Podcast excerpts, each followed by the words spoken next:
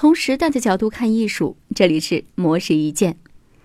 惠特尼美术馆是纽约四大美术馆之一，也是美国当代艺术的先驱机构。而它之所以能够达到如今的成就，都离不开一个女人的努力，她就是格楚·范德博尔特·惠特尼。上世纪初，正值欧洲现代艺术蓬勃发展的时期。各种艺术流派此起彼伏，但此时的美国众多当代艺术家却因为艺术圈的传统偏见，很难找到展示自我的平台。当时富有前卫思想的惠特尼夫人对于年轻艺术家们的遭遇感同身受，于是决定购买他们的作品。惠特尼夫人在短时间内将大约七百件美国现代艺术作品收入囊中，而这样海量的收藏也让她萌生了向博物馆捐赠的想法。但是，不论是大都会美术馆还是纽约现代艺术馆的负责人，都不看好美国现代艺术的收藏价值，纷纷拒绝了惠特尼夫人。尽管如此，对于藏品充满信心的惠特尼夫人决定开办一座属于自己的美术馆。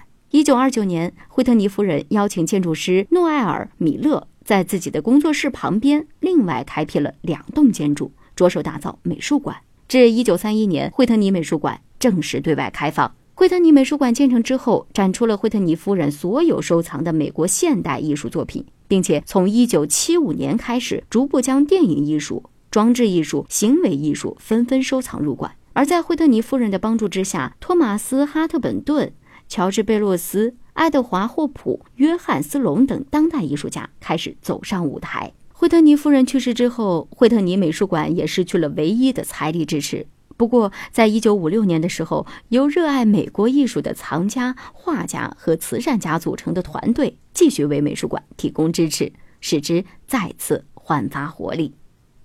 以上内容由模式意见整理，希望能对您有所启发。模式意见每晚九点准时更新。